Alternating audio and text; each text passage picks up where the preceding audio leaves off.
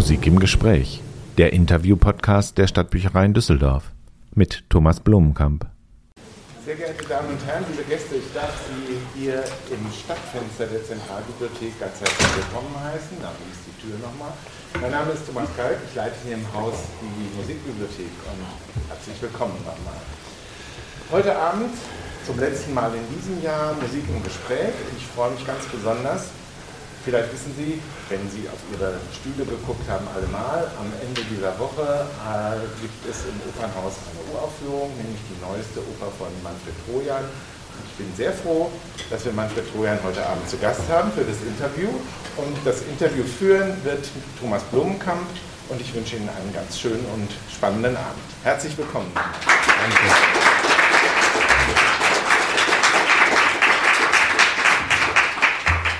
Ja, verehrte Damen und Herren, äh, auch von meiner Seite ein herzliches Willkommen. Ich hoffe, man kann mich verstehen. Meine Stimme ist ziemlich ramponiert. Ich habe eine Lungenentzündung hinter mir, aber es geht wieder. Ich wollte äh, Ihnen sagen, dass auch ich mich sehr freue, dass Manfred Trojan heute Abend unser Gast ist, zumal heute Abend eine Bühnenprobe seiner Oper stattfindet, an der er eigentlich äh, dabei sein müsste. Aber er hat gesagt, ich komme zu euch und dafür bin ich ihm sehr dankbar. Ich wollte Ihnen kurz sagen, äh, wie äh, unser Gespräch ablaufen wird. Äh, wir beginnen mit einem ersten Gesprächsteil, der Manfred Trojans Werdegang bis heute und sein Schaffen betrachtet. Im mittleren Teil werden wir uns der neuen Oper, der September-Sonate, widmen, die am Sonntag hier in Düsseldorf uraufgeführt wird. Und am Ende richten wir den Blick in die Zukunft. Ja, lieber Manfred, ich darf vielleicht kurz erklären, wir kennen uns seit Jahrzehnten, deswegen duzen wir uns. Ja. Ähm, ich würde gerne äh, einen Blick auf dein Leben bisher werfen und auch auf dein Schaffen. Ich würde dabei jetzt mal Kindheit und Schulzeit außer Acht lassen. Äh, du warst von früh an autodidaktisch als Komponist unterwegs, hast aber im Hauptfach zunächst in Braunschweig Flöte studiert, später in Hamburg bei dem berühmten Karl-Heinz Zöller dazu dirigieren. Das äh, sieht zunächst mal danach aus, äh, als würde man ein Musikleben in Praxis äh, anstreben, sprich Orchestermusiker werden. Ich erinnere mich an einen äh, Artikel in der neuen Musikzeitung am Ende der 70er Jahre, den habe ich nie vergessen, der, dessen Überschrift lautete Ein Flötenspieler, der Sinfonien schreibt. ähm, kannst du den Moment beschreiben, indem du die Flöte aus der Hand gelegt hast und für dich entschieden hast, ich will ausschließlich Komponist sein? Ja, ja, den kann ich ganz gut beschreiben. Äh, das war ja so, ich habe, da muss man halt leider doch mit der Kindheit anfangen. Äh, äh, ich habe ich hab mit zehn, ich wollte bis ich zehn war Förster werden. Da gab es nichts daneben, gar nichts. Und dann äh, war ich bei Oma. Ich habe das beschrieben in einem kleinen Aufsatz, Omas Radio. Äh, ich habe Don Giovanni gehört. Ich weiß nicht, wie ich es gehört habe. Wahrscheinlich habe ich es halb verschlafen. Äh, aber am nächsten Tag bin ich zu meiner Großmutter gegangen und habe ihr gesagt, äh, sowas, was dieser Mozart macht, das will ich auch machen. Das ist das, was ich machen will. Und Oma hat wahrscheinlich gesagt, ja, pat, pat, pat, mach mal und jetzt machst du deine Hausaufgaben. Äh, und sie hat nicht damit rechnen können, was dann passiert ist. Ich habe nämlich von dem Moment an wirklich nichts mehr gemacht, keine Hausaufgaben, gar nichts. Das heißt, ich habe mich zu einem Schulverweigerer entwickelt. Ich habe das strikt abgelehnt, alles, was die mit mir versucht haben zu machen. Und ich war gerade auf dem Gymnasium gelandet, ging nicht mehr. Äh, sondern ich wollte Noten schreiben. Und äh, da ich keine Ahnung hatte, aber auch, und keinen Menschen hatte, der mir erklärt hätte, wie man sowas vielleicht bewerkstelligt, musste ich das alles äh, machen mit Material, das ich mir aus einem Institut geholt habe, das diesem hier verblüffend ähnelt. Das war die Stadtbibliothek in Braunschweig. Und äh, da gab es eben äh, Musikbücher und da konnte ich sehen, was eine Partitur ist. Und das, das hat mich natürlich alles völlig überfordert. Aber ich habe tatsächlich nichts anderes mehr getan, als Notenblätter vollzuschmieren. Und ähm, dann passierte glücklicherweise, nachdem die Katastrophen schon gelaufen waren, die mussten mich dann von der Schule schmeißen, äh, war auch richtig so, weil es kam ja nichts. Und äh, dann wurde es so, dass meine Eltern tief unglücklich waren und äh, ich bin dann irgendwann äh, darauf aufmerksam geworden, es gab eine Anzeige einer niedersächsischen Musikschule in Braunschweig. Ähm, sie suchten junge Leute, die Orchestermusiker werden wollten. Und daraufhin habe ich gedacht, da kannst du ja mal hingehen und äh, habe mich dann dahin begeben. Da war ich äh, 14 und ähm, habe äh, denen gesagt, ich würde hier gern äh, mich vorbereiten auf äh, Musik halt. Ja, welches Instrument spielst du denn? Und dann habe ich gesagt, ja, ich spiele kein Instrument. Ja, das ist aber schwierig, weil wir machen hier Instrumentalausbildung. Äh, vielleicht müsstest du dein Flöte versuchen, das wird vielleicht noch gehen weil alles andere zu, ist viel zu spät. Und äh, dann habe ich Flöte gemacht und dadurch bin ich Flötist geworden. Und da habe ich natürlich mit der Zeit einen Ehrgeiz bekommen, obwohl ich daneben mit den dann dort erworbenen Kenntnissen so langsam ins Komponieren kam, eben autodidaktisch, weil es gab dezidiert keinen Kompositionsunterricht dort. Mhm. Äh, Henze war an demselben Laden, allerdings äh, eine ganze Zeit vor mir. Und ähm, das war zu der Zeit, äh, als äh, die Nazis an der Macht waren und sein Vater ihn eigentlich zur Militärschule bringen, mhm. Musikschule bringen wollte. Und dann hat irgendein Lehrer erwirkt, dass er dann doch auf diese kam. Und das hat ihn eben auch sehr gefördert, mich auch. Und dann bin ich mit äh, 21. Mein Vater starb dann dazwischen und ähm, deshalb konnte ich nicht früher weggehen von zu Hause. Ähm, bin ich dann mit 21 nach Hamburg gegangen und habe dann Zöller kennengelernt und da wurde ich wach, weil der Zöller hat mich nicht genommen. Und weil das reicht nicht für uns. Und dann habe ich gedacht, das wollen wir doch mal sehen. Und habe dann etwa ein Jahr lang äh, wirklich gearbeitet wie der Blöde um diese Flötenaufnahmeprüfung zu bekommen, um praktisch von dem akzeptiert zu werden. Als er mich mhm. dann akzeptiert hat, war ich mit der Komposition so weit, dass ich kurz vor der Veröffentlichung von ersten Sachen stand, weil ich war dazwischen zu, zu Delamotte gegangen und dann habe ich dem Zöller gesagt, okay, ich, ihr nehmt mich jetzt, das ist das, was ich wollte, aber ihr werdet mich nicht mehr als Flötisten haben. Das mhm. war der Moment, wo. Wo es gekippt ist, ja, ja, ja ich verstehe. Ist. Gut, äh, vielleicht äh, kurz, äh, du hast dann, wie gesagt, bei Delamotte in Hamburg mhm. Komposition studiert. Du hast auch Seminare von Ligeti besucht, ohne dich als dein Schüler zu bezeichnen. Ähm, du hast darüber hinaus dann schon DAAD-Stipendien für Paris bekommen und auch das Villa Massimo-Stipendium. Das heißt, du hattest die Möglichkeit, das Leben im und die Einsichten äh, im äh, romanischen Kulturraum äh, zu gewinnen. Hat das Auswirkungen auf dein Schaffen gehabt, diese ersten äh, Auslandsaufenthalte naja, die, also ich hatte DAAD nie, aber ich hatte Studienstiftung. Also, das heißt, die Studienstiftung war damals noch ein relativ liberaler Verein. Das heißt, man äh, bekam sein Stipendium und studierte. Und dann kam das vielbesungene Auslandsjahr. Mhm. Und äh, die Studienstiftung war da sehr liberal. Äh, ich bin nach Paris gegangen, weil ich immer nach Paris wollte und äh, schon früh. Und äh, dann äh, in Paris war ich, ich habe da gewohnt, ich habe da gelebt, aber ich hatte kein, äh, keine akademische Anbindung, gar nichts. Das brauchte ich nicht. Ich mhm. konnte einfach für mich dort arbeiten. Das habe ich gemacht. Und äh, das hat sich schon, äh, ja, doch deutlich gemacht in vielen Dingen. Zuerst sicherlich nicht so sehr im musikalischen Bereich, weil ich habe äh, eine Ablösungsphase gehabt von den Ligeti-Techniken. Mhm. Äh, das ist, ich habe eine erste Sinfonie gemacht, die hat sich dorthin gearbeitet. Dann habe ich ein Stück gemacht, Architektura Celestis, so zwei Jahre später. Das hat dann ganz deutlich gesagt, ja, diese stark geschminkte Dame ist nichts für mich. Und äh, ich wollte das nicht mehr, diese Art von Klangzaubereien, die der Mann machte. Und ähm, Später bin ich natürlich wieder da zurückgekommen, aber nicht zu Ligeti. Mhm. Und, ähm, sondern ich wollte was Handfestes. Also äh, das hieß dann lustigerweise, weil es handelte sich um Kielmeier, der für mich eine große Rolle spielte eine Zeit lang.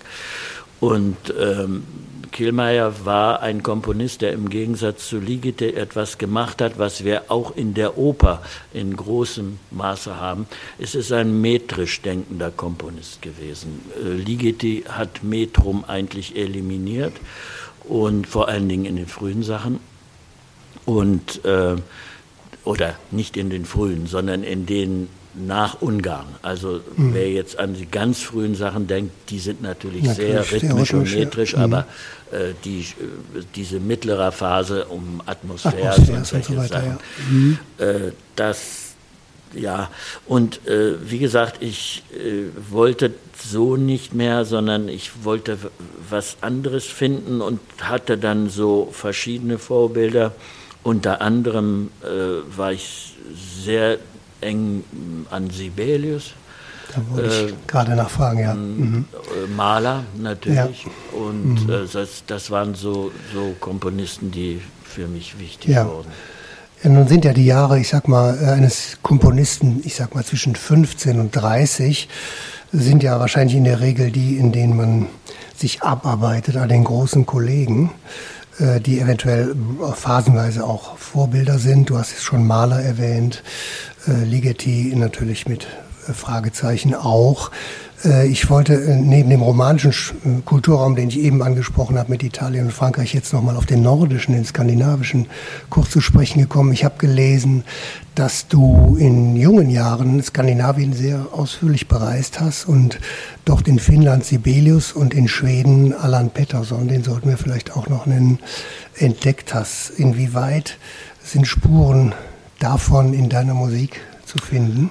Äh, naja, äh Sibelius und, und Pettersson äh, sind sehr unterschiedliche mhm. Komponisten, aber ähm, Pettersson lebte ja noch zu der Zeit. Und äh, es gab für mich, äh, ich weiß nicht, ob Sie den überhaupt kennen, das ist, äh, das ist ein Sinfoniker, der, glaube ich, 16, 17 Sinfonien gemacht hat, keine unterhalb äh, von einer Stunde, Riesenteile, äh, sehr merkwürdiges Zeug. Die Orchester hassen das. Ich habe äh, die sechste Sinfonie mal aufgenommen mit dem äh, äh Deutschen Sinfonieorchester und äh, das Orchester hat es nur gehasst. Aber ja, weil die, die Art und Weise, wie er notiert, ist nicht besonders zuträglich. Das ist halt einfach so. dass die Orchester wehren sich immer gegen ihn. Äh, bei Sibelius ist das anders. Aber äh, das sind zwei Komponisten, die für mich eine Art von, ja, die repräsentierten eigentlich das, was ich in der früheren Jugend hatte. Ich war viel in Finnland, das war eigentlich das erste Ausland, was ich regelmäßig gesehen habe. Und äh, das hat mich, ja, ich, ich war irgendwann kurz davor zu sagen, ich gehe dahin. Äh, weil äh, die hätten mich auch zum Soloflötisten gemacht. Äh, da habe ich noch Flöte gespielt in der Zeit. Also das war ganz mit Anfang 20. Aber glücklicherweise habe ich mir die, den Alkoholismus erspart. Den, der in Skandinavien verbreitet ja, ist, ja ist gut. Mhm. Ähm, ich äh, wollte jetzt mal kurz darauf zu sprechen kommen. Äh, du wirst oft äh, bezeichnet als Manfred Trojan, der Opernkomponist. Ähm, nun nimmt das Schaffen für das Musiktheater natürlich einen, einen gewissen Platz ein in deinem Övre. Dennoch finde ich die Bezeichnung äh, völlig, es ist eine völlig einseitige Wahrnehmung, eher noch eine grobe Fehleinschätzung, die vielleicht damit zusammenhängt, dass Opern auf den Bühnen Europas nach wie vor eine deutlich größere und umfangreiche Resonanz äh, erfahren als zum Beispiel Orchesterwerke. Von Kammermusik und Lied wollen wir gar nicht reden. Ne? Wenn man jetzt deinen Werkkatalog äh, mal anschaut, der übrigens äh, hervorragend dargestellt ist in diesem Buch hier von Robert Maschka, was im letzten Jahr erschienen ist, Manfred Trojans Musik, ein Werkführer. Wenn man da reinschaut, dann sieht man, äh, äh, es gibt ähm, ein ausgesprochen reichhaltiges Werk für Orchester, alleine fünf Symphonien. Die fünfte war gerade im Mai noch in einer eindrucksvollen Interpretation in Duisburg mit den Philharmonikern dort unter Kober zu erleben. Dazu natürlich große Orchesterzyklen. Ich denke an die fünf Seebilder, weitere Orchesterwerke natürlich, ähm, eine, eine Fülle von Kammermusik, äh, Solokonzerte nicht zu vergessen, Lieder, große Zyklen hier, Vertonungen von Goethe, Klopstock, Heine, Mörike, Eichendorff, Trakel, Rilke und so weiter und so weiter. Das ist natürlich ein großes Schaffen und ähm, wie, wie, gehst du damit um? Ich finde also diese Bezeichnung, die ja so oft auftaucht, Manfred Trojan, der Opernkomponist, die finde ich äh, ungerechtfertigt, äh, weil dein Öwe doch sehr viel umspannender, umfassender ist. Äh, ich mache das ja nicht. Also von daher, aber äh, es ist tatsächlich so, man wird irgendwie immer in Schubkästen geräumt. Ne? Mhm. Äh, das war äh, am Anfang war man die neue Einfachheit. Äh, ja. Es gibt ja, genau äh, etwa anderthalb Stücke, die mit einfachen Strukturen arbeiten, und zwar ganz bewusst. Danach kam äh, die zweite Sinfonie, die davon nichts mehr hat, die allerdings sich sehr an Maler anlehnt, zweifellos. Mhm. Und äh, von daher war dann plötzlich Maler einfach. Äh, das war schon spannend. Ja. Aber äh, dazu gab es natürlich dann immer mal wieder Dinge, die man gemacht hat, die man vielleicht besser gelassen hatte.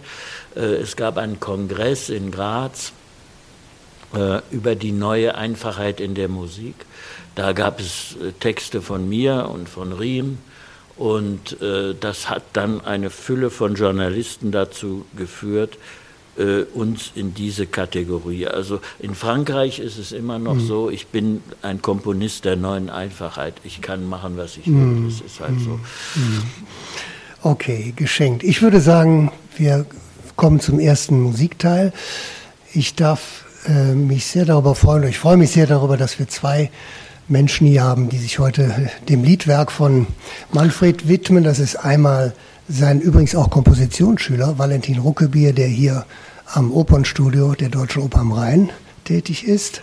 Und zum anderen äh, Friederike Möller, Frau Dr. Friederike Möller, promovierte Musikwissenschaftlerin, äh, ähm, äh, übrigens auch frisch gebackene Intendantin des Internationalen Düsseldorfer Orgelfestivals und eine äußerst versierte Pianistin, gerade mit neuer Musik. Wenn ich das richtig gelesen habe, hast du gerade in Magdeburg das Ligeti-Klavierkonzert gespielt.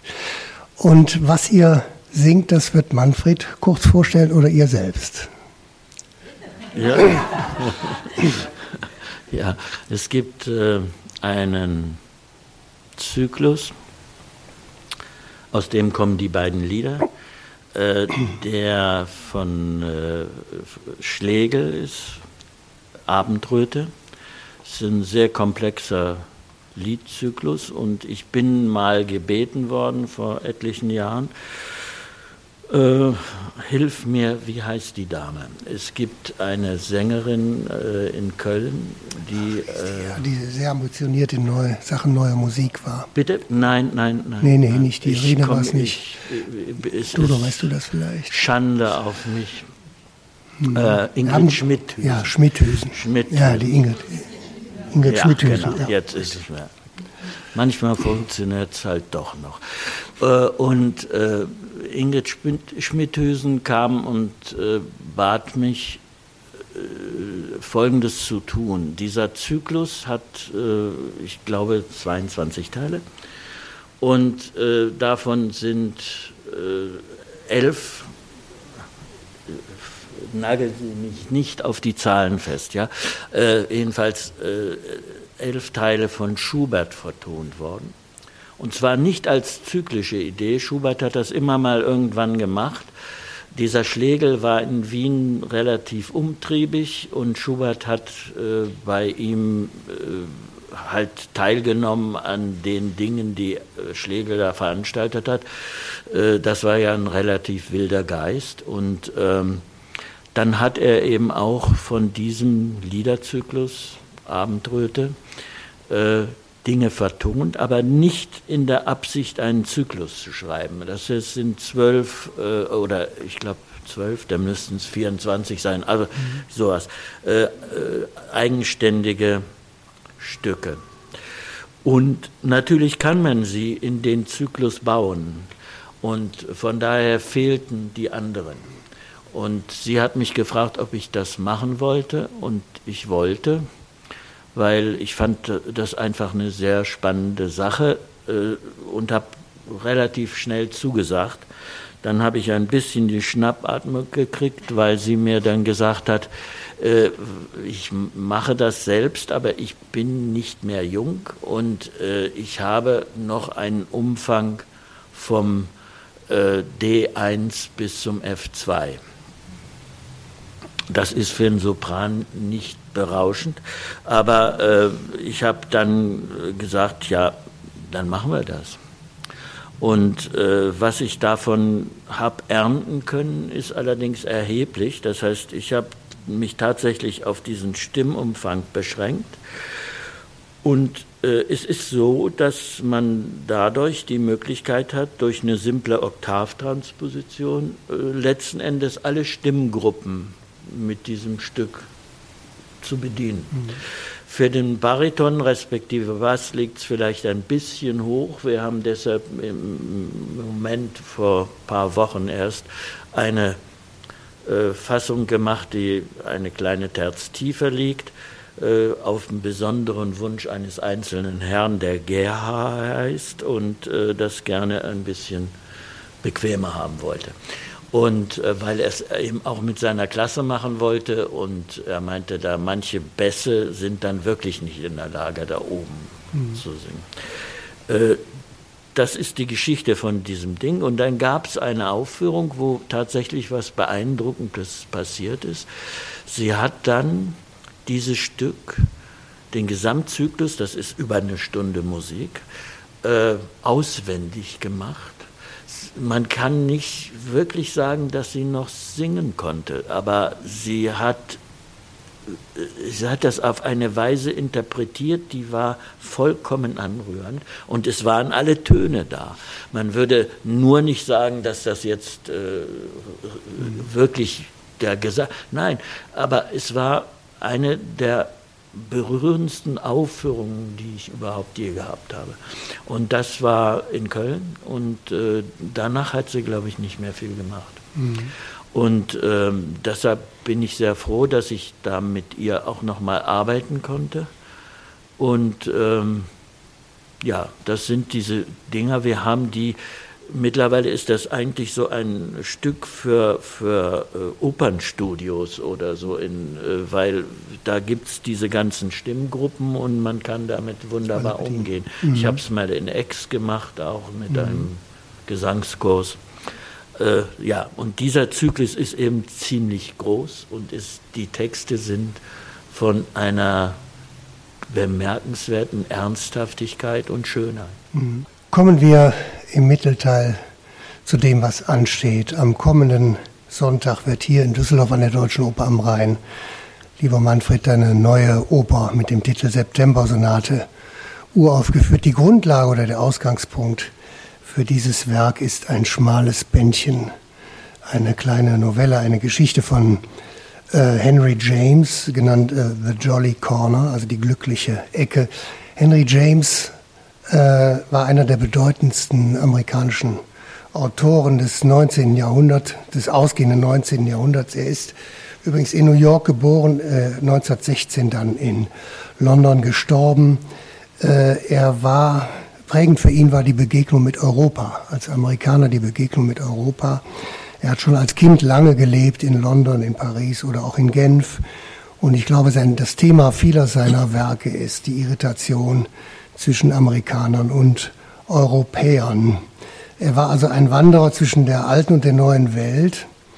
Und er selbst hat sein, äh, seine Geschichte, das glückliche Eck, eine Gespenstergeschichte genannt, die in einem leerstehenden Haus, was sein Geburtshaus ist, in New York spielt und äh, sich im Wesentlichen zwischen zwei Figuren, dem, nämlich dem Autor Spencer Broyden, der heißt bei dir Osbert Broyden, habe ich festgestellt, und der Schauspielerin Alice Staverton abspielt. Jetzt wäre meine Frage nach drei Opern aus dem italienischen Sprachraum, Enrico, dann La Grande Magia und den Limonen aus Sizilien und nach den antiken Stoffen Orest und zuletzt Eurydike.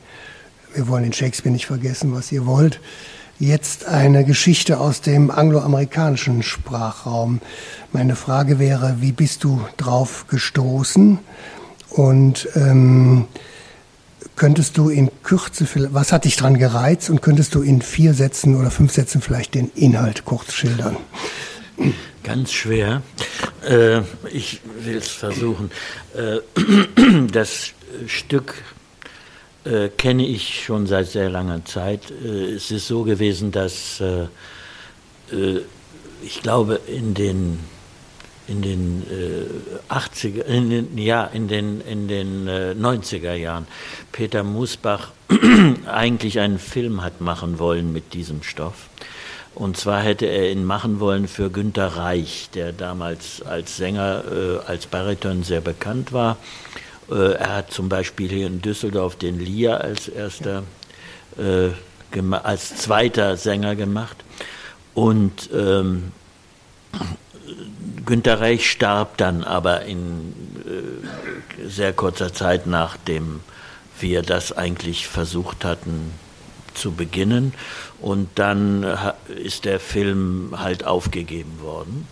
Äh, aber für mich war dieser Stoff eigentlich immer eine Option. Ich habe ziemlich lange gebraucht, um da ranzukommen. Ich habe schon lange gebraucht, um überhaupt auch nur zu kapieren, äh, welch eine äh, welch, eine, welch, welch ein Titel das Ganze ist. Ich habe endlos gebraucht, um zu kapieren, dass das glückliche Eck äh, so ein Name für ein Haus ist, wie äh, in Frankreich, was weiß ich, äh, es gibt in Frankreich viele, immer viele Namen für mhm. Häuser. Oder meine Paten, Eltern hatten ein Haus, das hieß Haus Sonnentau. Also mhm. das sind so Namen, die mm, aus bestimmten Gründen gegeben werden. Und ich denke, sowas ist das auch. Mhm. Äh, ich weiß es nicht, aber, aber äh, ich, ich habe sehr lange gefremdelt mit der ganzen Sache, weil ich dachte, ich verstehe ja noch nicht mehr den Titel. Mhm. Und ähm, jetzt ist es so, äh, du hast jetzt schon begonnen, Dinge zu vermischen. In der Novelle gibt es keinen Autor. Es gibt keine Person, die irgendeine Art von Charakteristik hat.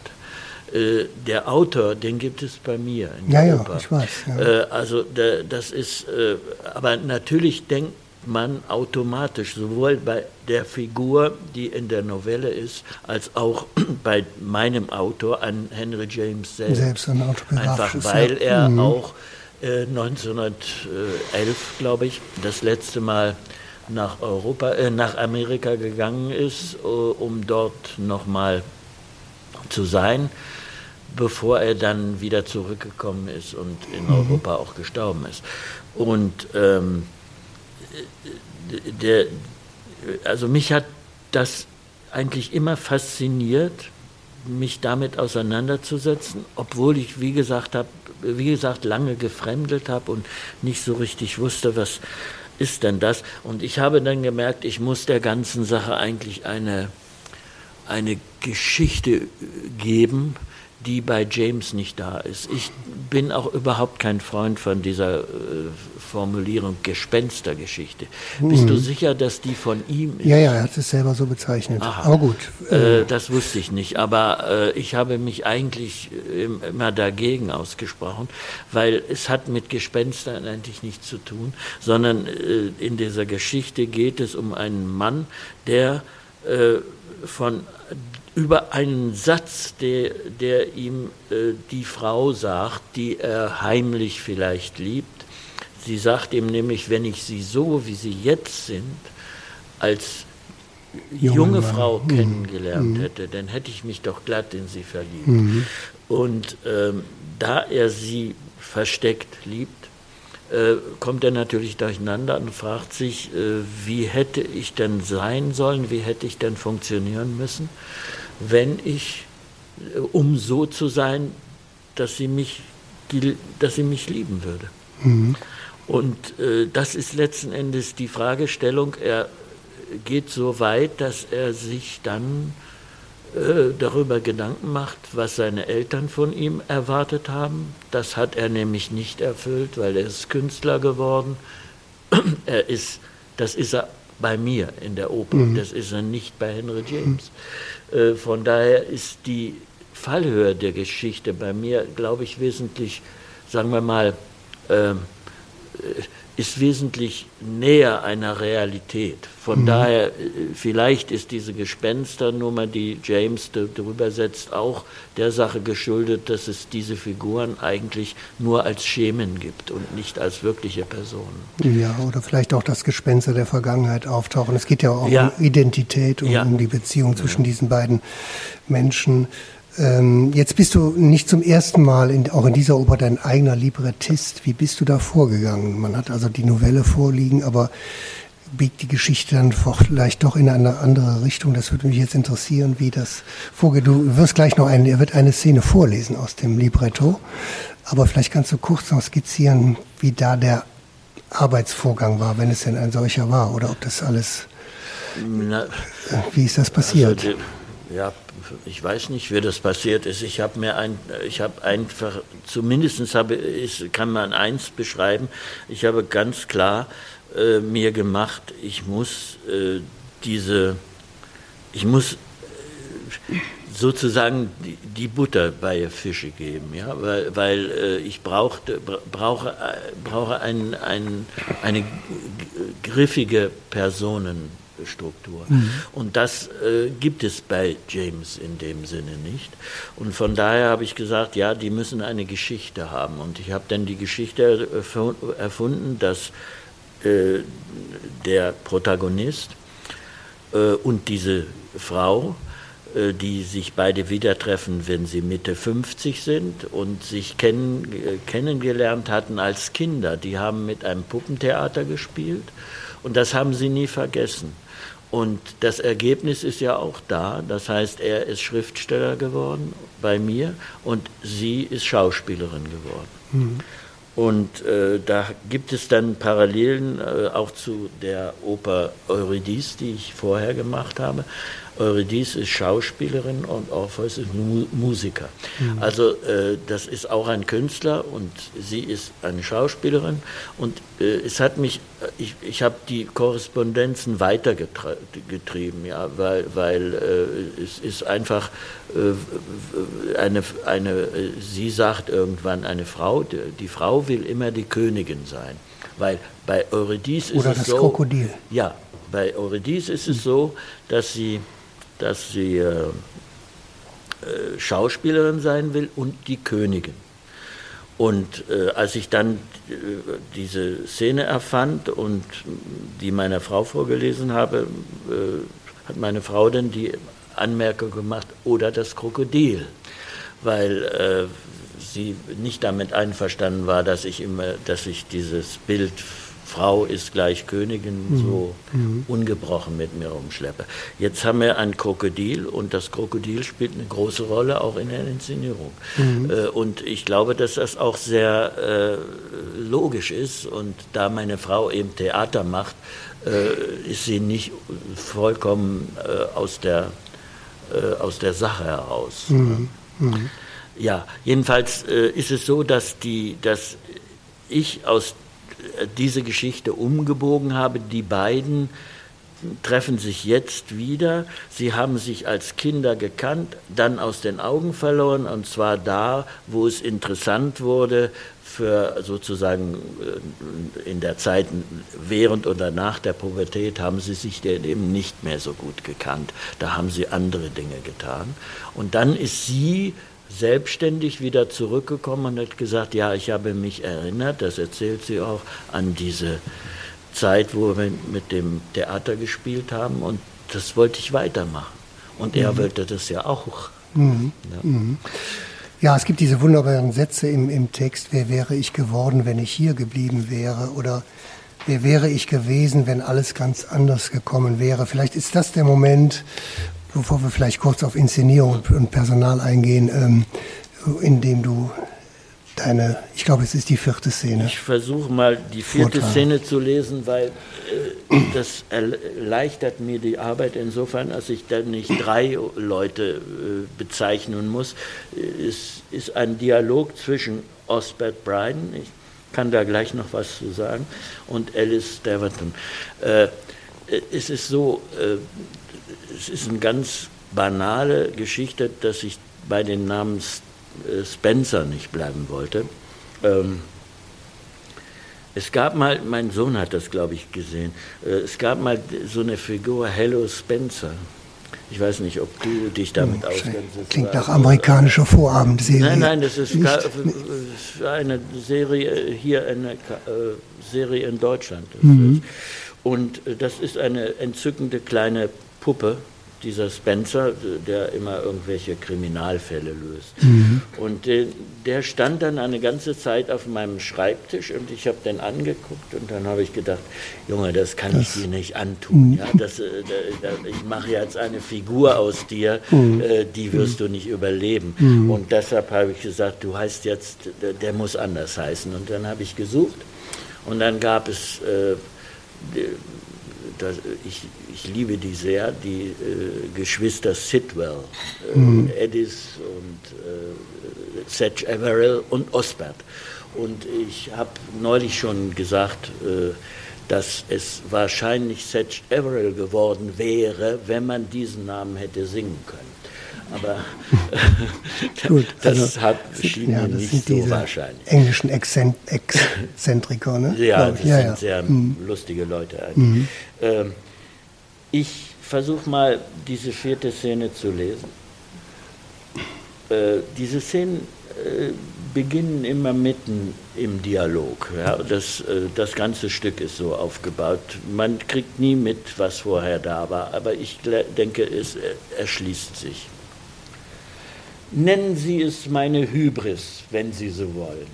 Es war eben nicht so, dass ich von Anfang an meinte, einer Berufung folgen zu müssen. Aber etwas Besonderes wollte ich schon sein. Das hat mir die Kraft gegeben, gegen meinen Vater zu opponieren, obwohl ich gar nichts vorzuweisen hatte. Ein verstockter Versager in seinen Augen. Wäre ich hier geblieben, hätte vielleicht irgendein Anstoß alles herumgeworfen. Und ich wäre jetzt einer von diesen erfolgreichen Herren, die nur das Ziel verfolgen, ihr widerliches Geld zu vermehren. Ehrlich? Irgendein Anstoß hätte genügt? Das glauben Sie ja selber nicht. Warum nicht? Ich denke zuweilen, ich hätte ein alter Ego in mir getragen, das in der neuen fremden Umgebung, in dem so ganz anderen Klima, wie eine noch nicht aufgegangene Blüte einfach verdorrt ist. Und ich? Ich habe mein Leben weitergelebt und nicht einmal darüber nachgedacht. Nachdenken ist dem Leben nicht immer vorzuziehen. Aber dieses Leben war nicht immer so gerade, war nicht immer so honorig, wie sie, sich das für sie darstellen mag. Mancher sagt, es sei wenig aufrichtig gewesen, egoistisch, selbstverliebt, rücksichtslos. Es geht darin immer nur um mich. Ich, ich, ich. Die Gedanken verlassen nie diesen einzigen Bezugspunkt. Und Sie sehen ja vor sich, was daraus geworden ist.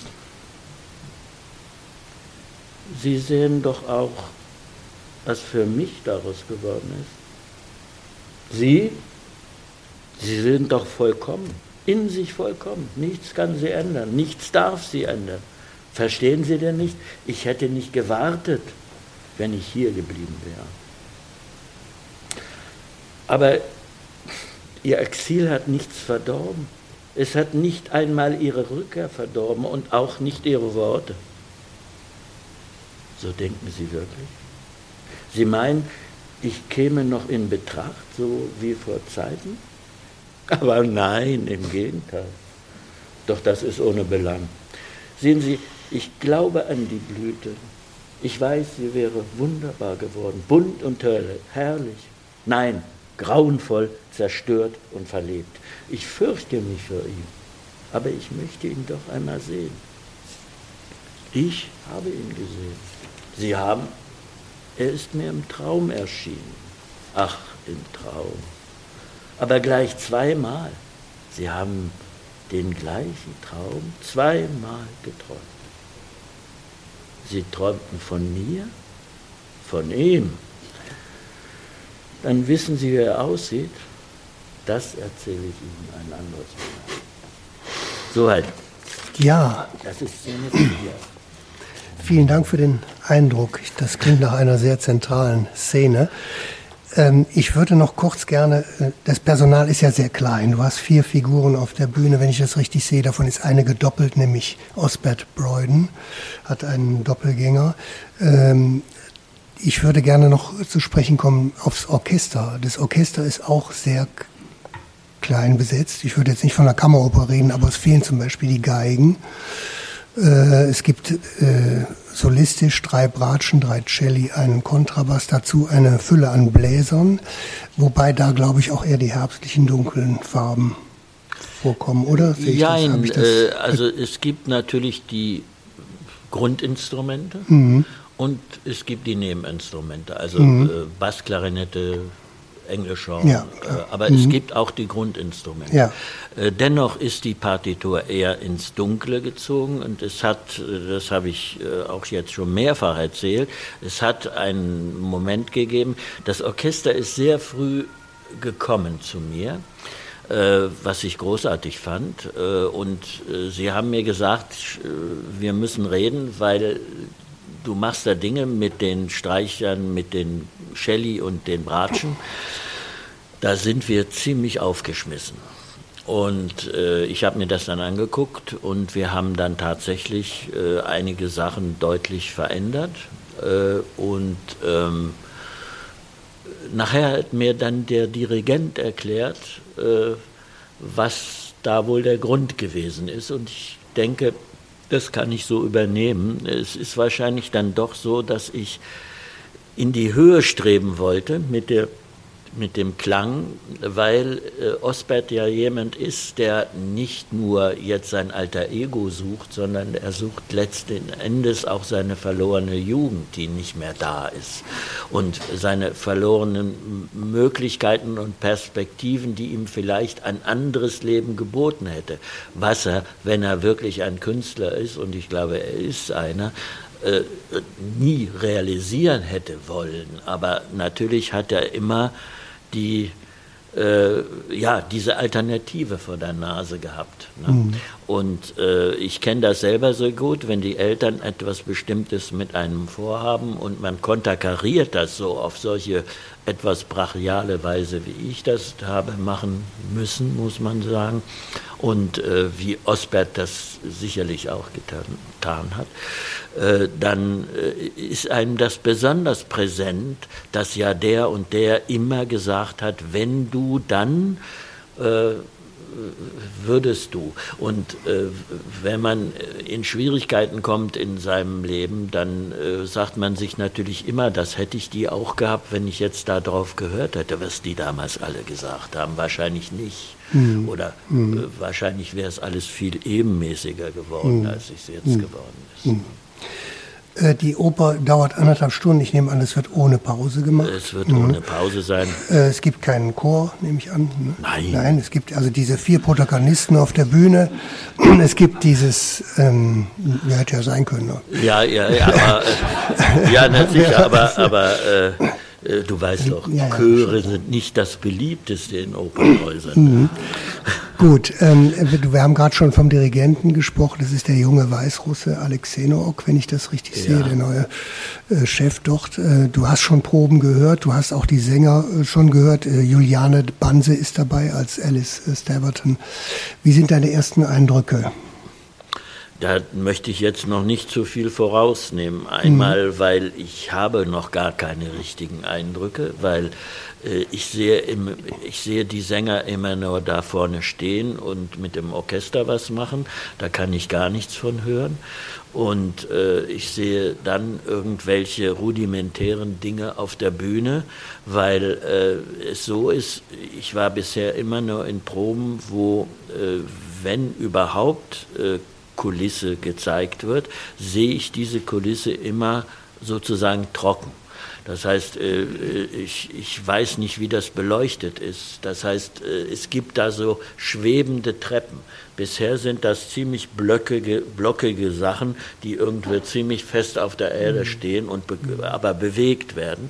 Und äh, ich habe bisher noch nichts von Schweben gesehen. Aber ich habe Fotos gesehen, wo es dann doch schon schwebt. Von daher bin ich sicher, die werden mir da schon zaubern. Mhm. Ich denke morgen. Natürlich, im Moment ist das noch ein Puzzle, was sich ja, peu ja. à peu zusammensetzt und in den nächsten Tagen dann klärt wird. Ich würde gerne mit dir, Manfred, einen Blick in die Zukunft werfen, äh, und zwar in zweierlei Gestalt. Zum einen in Gestalt deiner Schüler.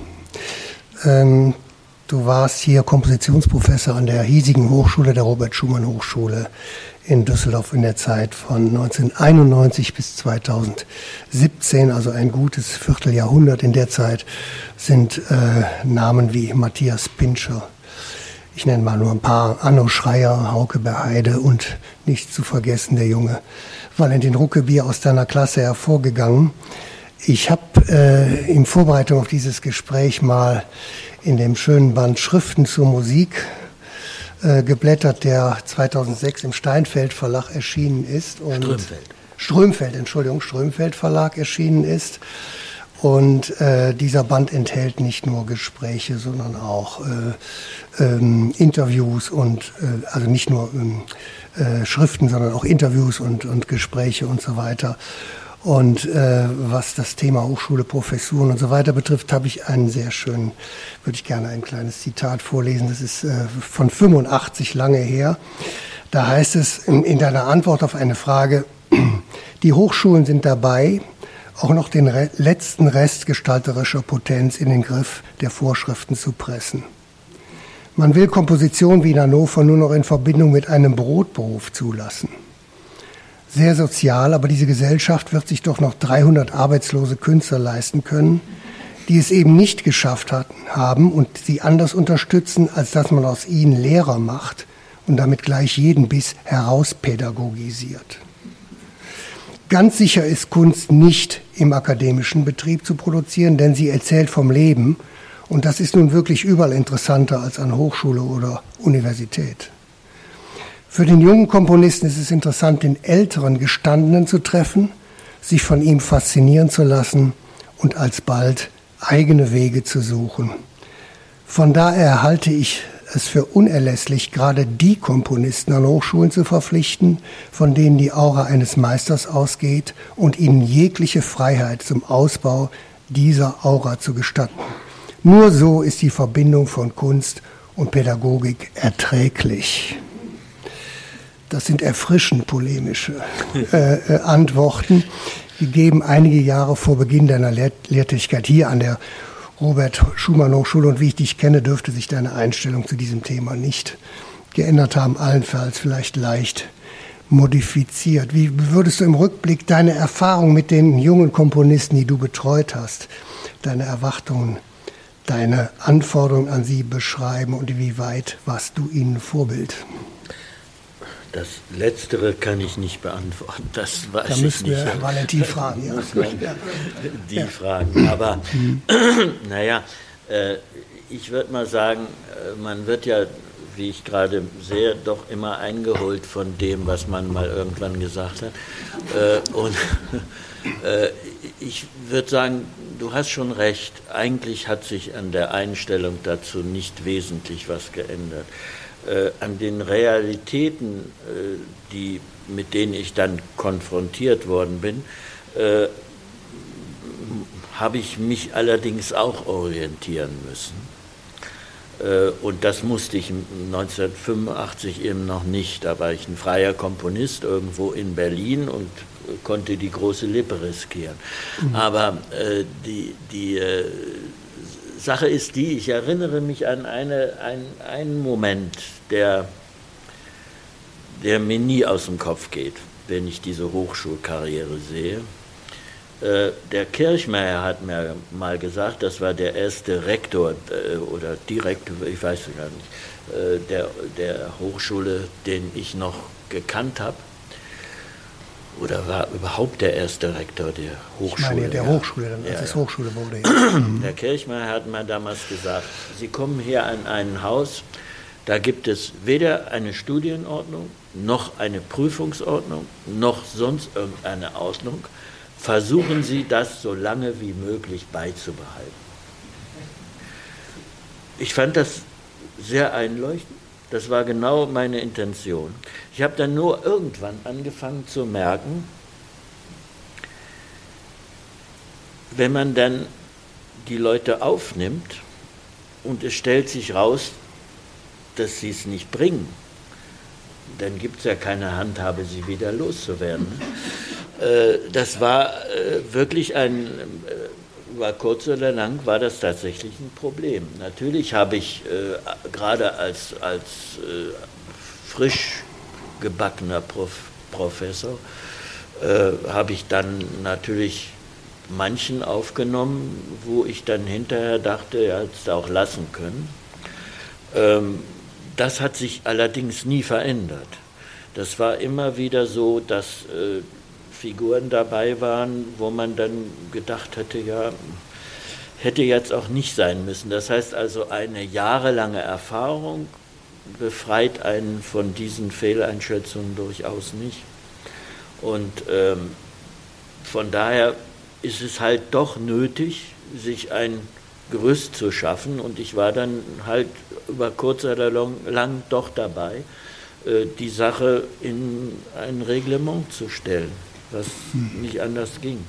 Leider äh, muss ich sagen, ist das dann schon sehr entglitten, weil äh, die zarten Dinge, die ich da regeln wollte, äh, die sich gar nicht, nie so regeln ließen, wie ich mir das vorgestellt habe, die wurden dann natürlich vor allen Dingen, als die Hochschule dann äh, dieses Bachelor-Master-System äh, aufgriff, äh, die wurden dann für mich eigentlich mehr und mehr vollkommen unakzeptabel. Äh, das sind sie bis heute geblieben. Und ich denke immer noch, äh, dass mir Hans-Heinrich Grosse-Brockhoff damals gesagt hat, äh, da war er Kulturstaatssekretär, wir haben hier ein Kunsthochschulgesetz gemacht und liest dir das genau durch und du wirst sehen, dass wir ein Schlupfloch gemacht haben, wenn ihr aus künstlerischen Gründen entscheidet, dieses System nicht mitzumachen, stellen wir euch das frei. Die Kunsthochschule hat so reagiert. Mittlerweile ist es auch nicht mehr. Aber damals hat die Hochschule, die Musikhochschule natürlich sofort mitgemacht. Das hat auch einen Grund, weil eine Musikhochschule ist ein Institut, was vornehmlich ein handwerkliches Studium vermittelt. Und bei den handwerklichen Studiengängen würde ich sagen, hat das nicht unbedingt nur unsinnige Facetten. Äh, bei der Komposition oder bei allem, was äh, ja tatsächlich Kreativität äh, in dem Sinne, die nicht nachschöpferisch ist, sondern genuin schöpferisch ist, äh, sind diese Dinge äh, nicht so durchzuführen, wie man sich das da vorgestellt hat. Wenn ich allein denke, ich habe St Studenten getroffen, an deren Persönlichkeit hat sich eine Menge entwickelt, aber nie was verändert. Das heißt, kam, die kamen an und waren Persönlichkeiten. Aber ich habe einen Lehrplan, der davon ausgeht, dass ich erstmal Leute habe, die ich noch vollkommen formbar vor mir sehe. Und nach acht Semestern sind es dann plötzlich Persönlichkeiten. Äh, ich muss sagen, kann ich nur drüber lachen. Ja. Mhm. Weil, aber äh, so sind natürlich diese, diese Ordnungen dann geraten. Und von daher hat es mir in der letzten Zeit eigentlich immer mehr Sorge gemacht. Äh, ich bin zwar wirklich bis zum letzten Moment geblieben, ähm, da muss mir ja dann doch was Spaß gemacht haben. Aber äh, äh, es ist nicht so, dass ich äh, jetzt, ja, ich war nicht, nicht durchgängig immer begeistert, äh, vor allen Dingen nicht von dem Organisationsblock Hochschule. Mhm. Mhm. Ja. Verstehe.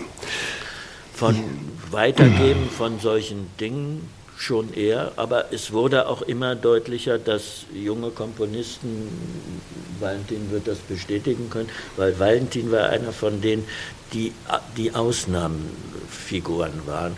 Aber äh, die, die, der Wunsch der jungen Leute ist mehr und mehr, ich bin hier, ich habe keine Ahnung, bring mir das bei.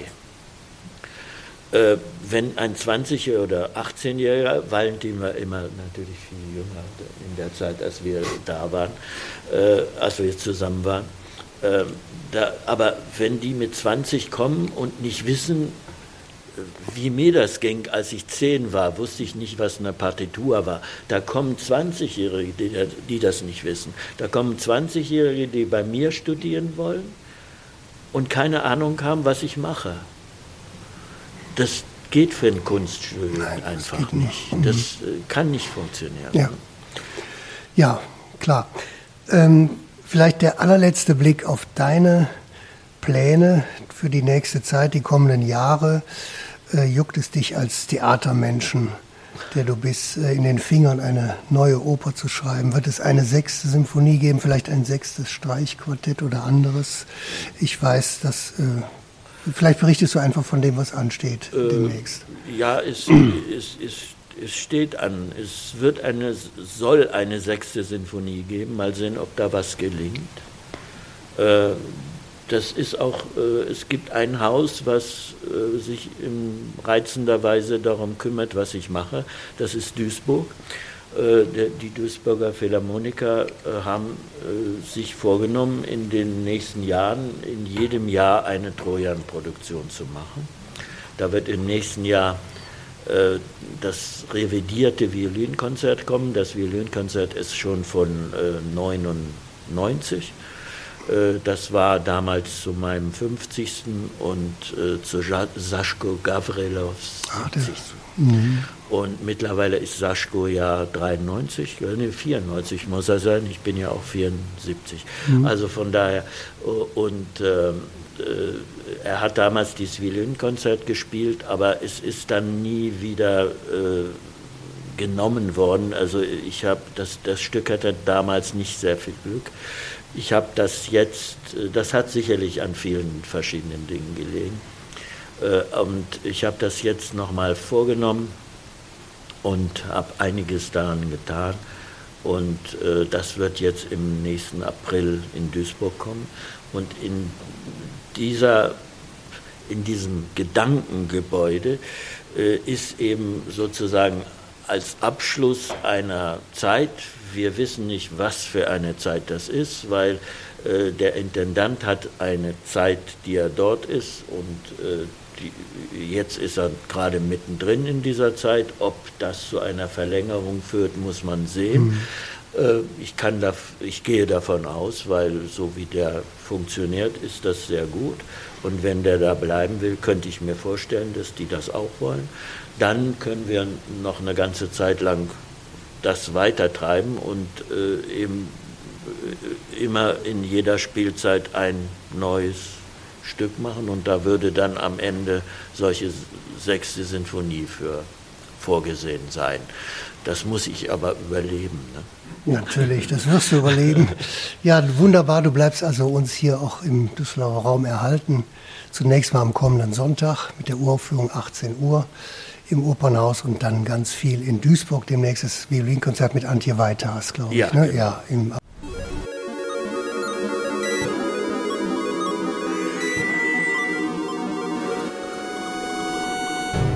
Musik im Gespräch. Der Interview-Podcast der Stadtbücherei in Düsseldorf. April dann mit den Philharmonikern. Ja, lieber Manfred, ich danke dir ganz herzlich, dass du dir Zeit genommen hast, uns heute zu berichten.